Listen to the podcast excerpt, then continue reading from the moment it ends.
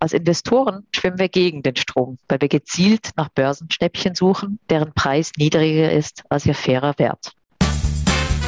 Börsenfunk, der Podcast von Wall Street Online.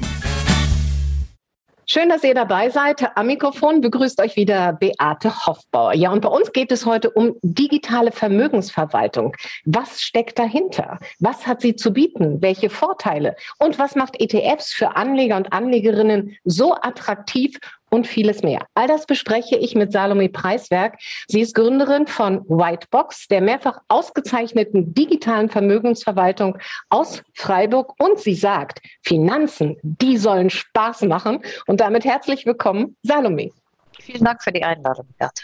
Ich muss wirklich sagen, Ihr Vorname ist besonders, vor allem natürlich geschichtsträchtig, bedeutet ja die ja. Friedensstiftende, auch wenn viele bei Salome wahrscheinlich eher an das blutrünstige Ende Johannes des Täufers denken. Sie sind Juristin, Salome. Wie friedfertig sind Sie? Ähm, glaube im Grundsatz eher friedfertig, aber äh, wenn ich mich wehren muss, äh, kann ich mich auch wehren und äh, bin aber froh, dass das in, in meinem Alltag äh, relativ wenig Platz einnimmt, das Thema, dass ich mich äh, streiten muss.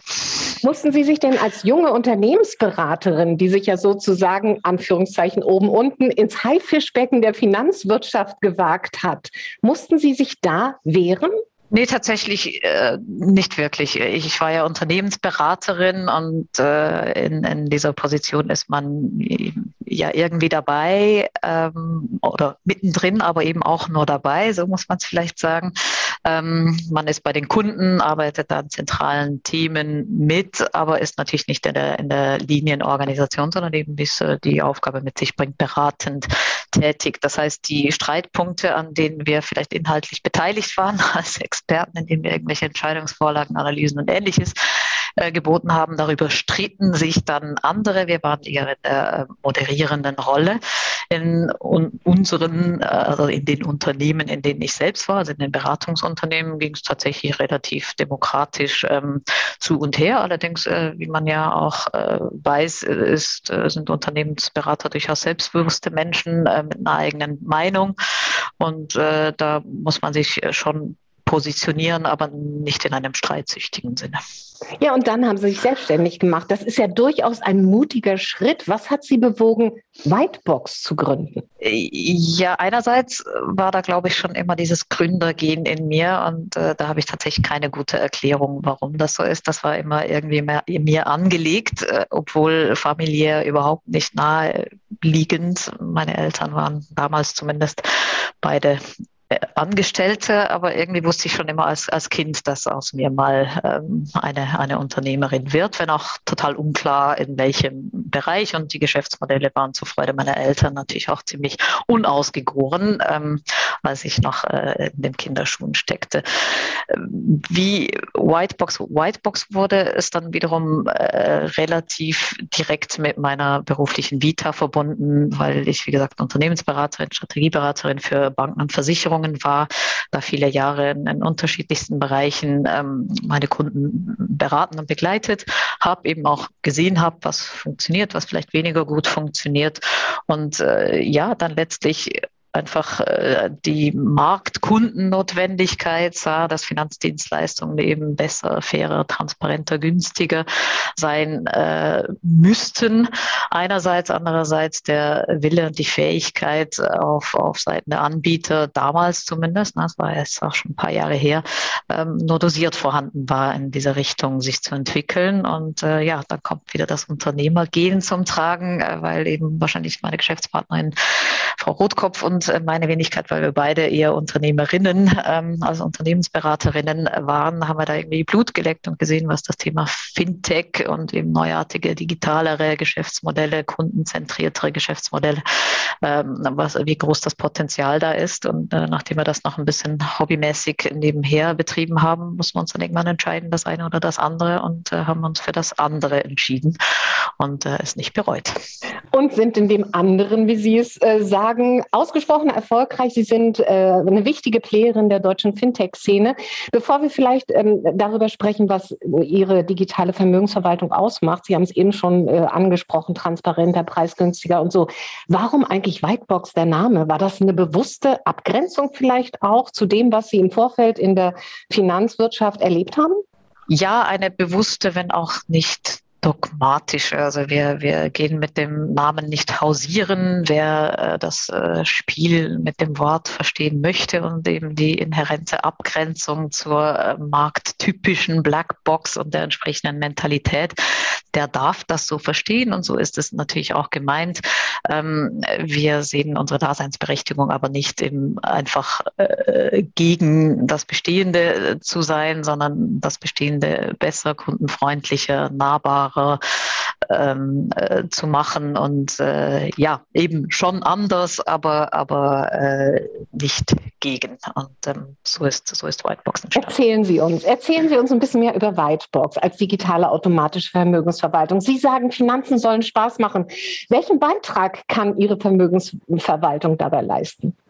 Ja, es ist, ähm, also erstens geht es bei uns um, um, um die Bedürfnisse ähm, des Kunden schon in, in, in, im Prozess des Nutzers unserer Plattform, wie er seine Anlage definiert, holen wir ihn da ab, wo er ist, bei seinen Bedürfnissen, was will er mit seinem Vermögen erreichen, was sind seine Ziele, ähm, wie, soll, wie sollen diese Ziele ihn bei, bei ja, in seinem Leben letztlich unterstützen. Das haben wir auch ganz äh, bewusst so abgebildet, indem äh, man bei uns auch unterschiedliche Anlagen, ausgedrückt in unterschiedlichen Anlagezielen, ähm, formulieren kann und auch unterschiedliche Töpfchen äh, damit verbunden ähm, äh, definieren kann. Und da kann ich dann sehr weitgehend personalisieren, eben was will ich, wie viel will ich, über welche Zeit will ich das ähm, und, und äh, dann eben auch, wenn ich Kunde geworden bin, verfolgen, wie sich äh, meine Anlage entwickelt, weil man darf äh, entwickelt. Man darf nicht vergessen, ein digitaler Vermögensverwalter, der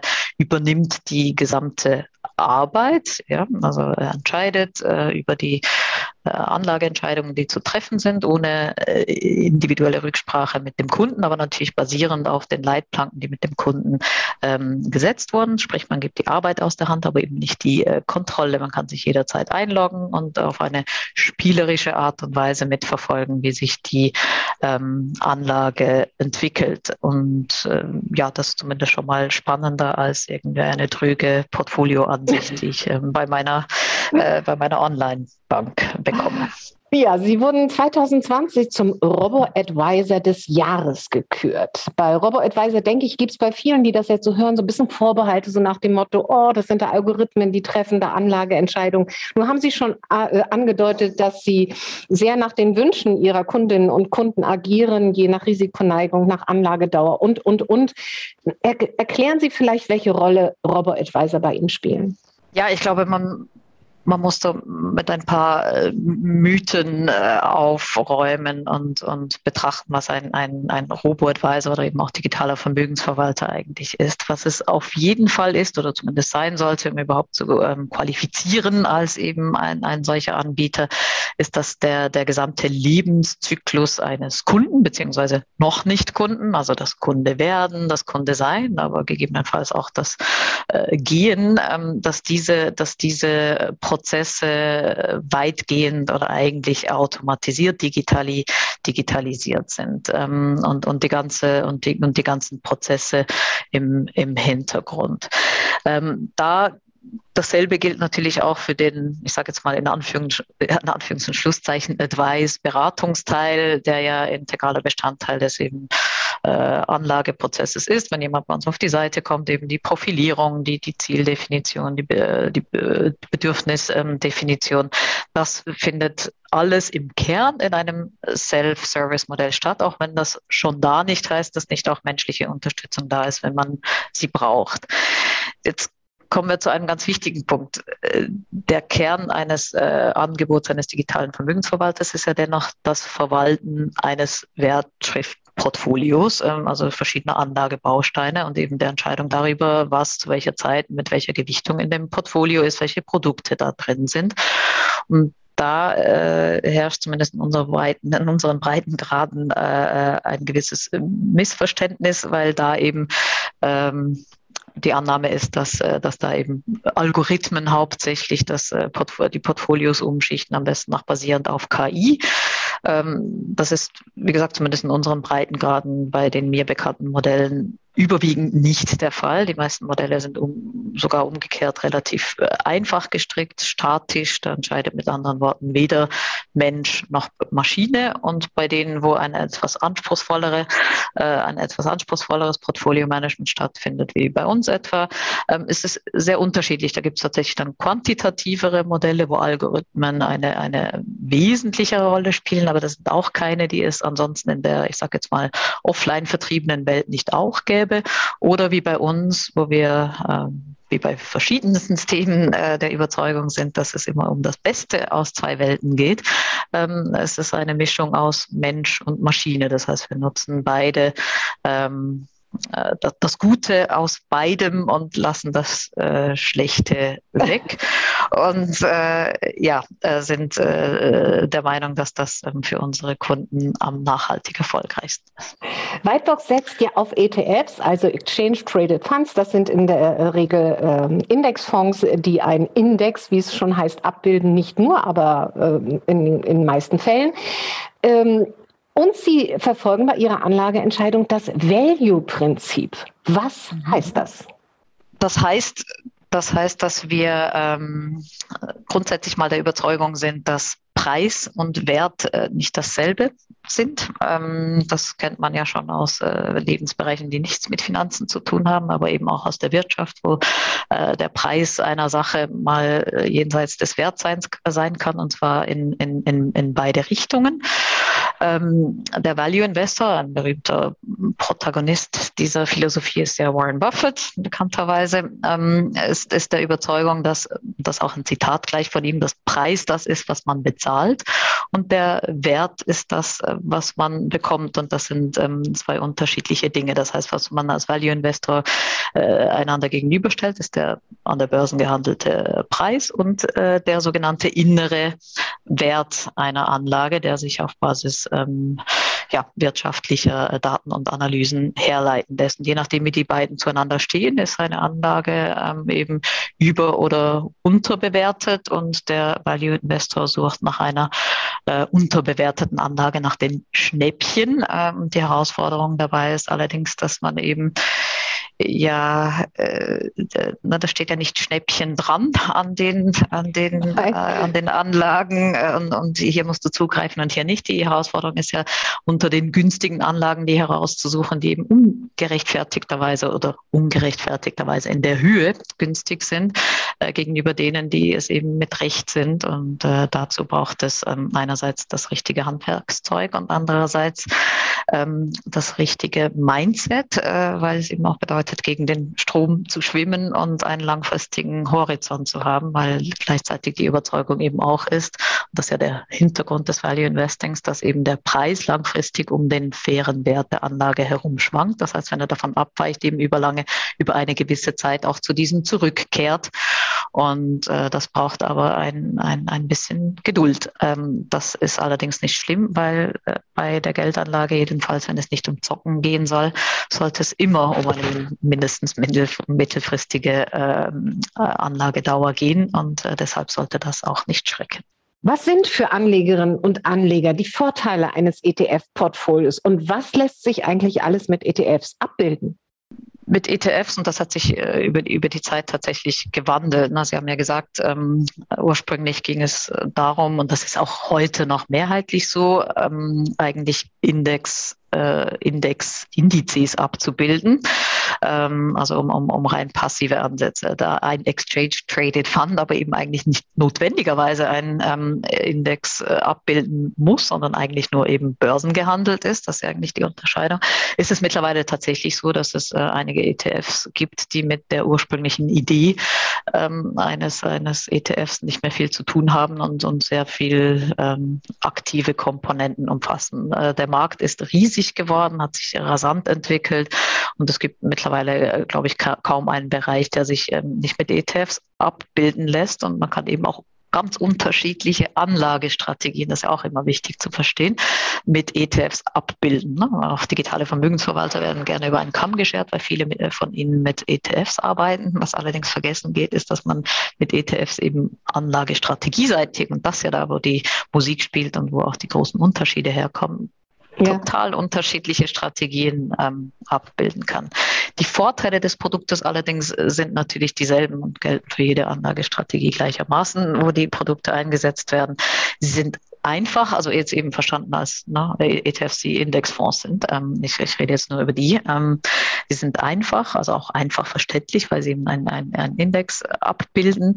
Äh, sie sind transparent. Ähm, sie bilden eine gewisse Diversifikation, äh, weil sie eben einen Index abbildet, der in der Regel, keine Ahnung, 20, 30 oder noch mehr Einzeltitel ähm, äh, repräsentiert.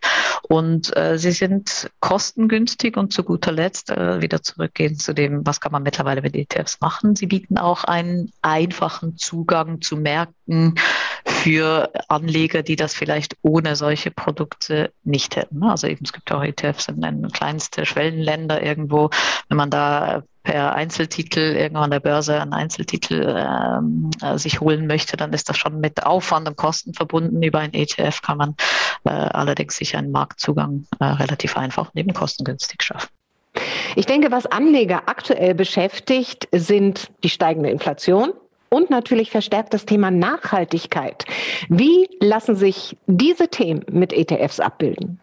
der Inflation, wie gehen wir damit um? Zunächst nehmen wir sie einfach mal zur Kenntnis, also dass es eben zum Beispiel im Oktober mit 4,5 Prozent äh, der stärkste Anstieg seit, ich glaube, 28 Jahren äh, zu Buche steht.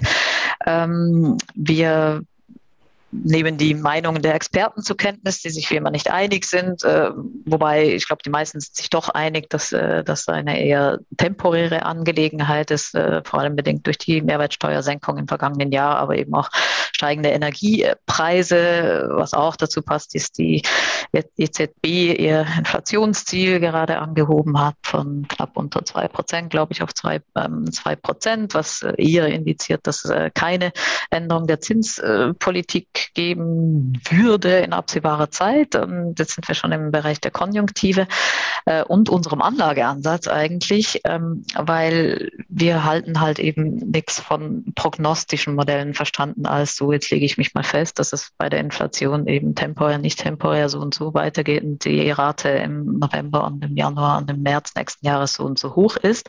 Das ist Glaskugelschauen. Das ähm, sind wir dediziert der Meinung, dass das äh, äh nicht geht und die meisten sich auch äh, ordentlich verhauen oder oft genug zumindest, ähm, damit sich eben nicht äh, positiv auf ein Portfolio auswirkt.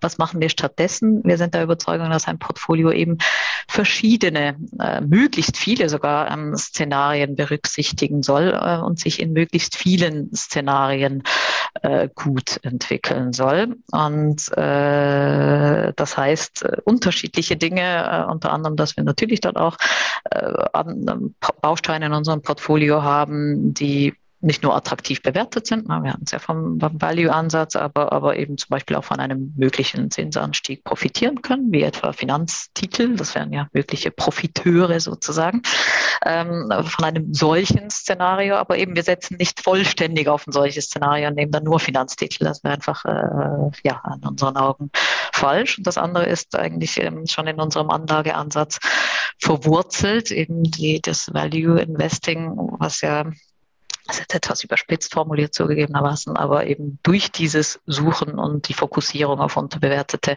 Anlagen eigentlich ein impliziter äh, Inflationsschutz äh, sozusagen ähm, äh, sind. Ähm, mhm. Und ja, äh, das heißt, das ist da unser Fokus. Wenn es ums Thema Nachhaltigkeit geht, ähm, äh, ja, ist das äh, ein, ein sehr starkes Bedürfnis mittlerweile, ähm, ein individuelles äh, von, von Privatkunden, aber eben natürlich auch sehr stark von Governance getrieben, mittlerweile im, im, in der Corporate und, und in der Investmentwelt, ähm, dass das einfach äh, nachgefragt oder fast schon vorausgesetzt wird. Ähm, und der, dem Bedürfnis äh, werden wir natürlich auch gerecht, indem wir mittlerweile äh, eben auch zu unseren, ich sage jetzt mal, normalen Anlagestrategien, die jetzt nicht einen besonderen Fokus auf die sogenannten ESG-Themen haben, äh, eben auch immer jeweils äh, die nachhaltigen wie soll man sagen, Brüder oder Schwester, äh, Schwestern äh, daneben setzen und unsere Kunden mittlerweile die Option haben, ist ihnen eben ein, ein, ein, ein nachhaltiger Fokus wichtig, äh, können sie da rein investieren oder eben nicht ähm, oder nicht so ähm, und dann können sie in unsere normalen ähm, Portfolios investieren. Und wir machen das auch so, dass äh, die von, den, von der Kostenstruktur her gleich sind, so dass äh, weder ein Vor- oder Nachteil ähm, entsteht, je nachdem, wofür man sich entscheidet.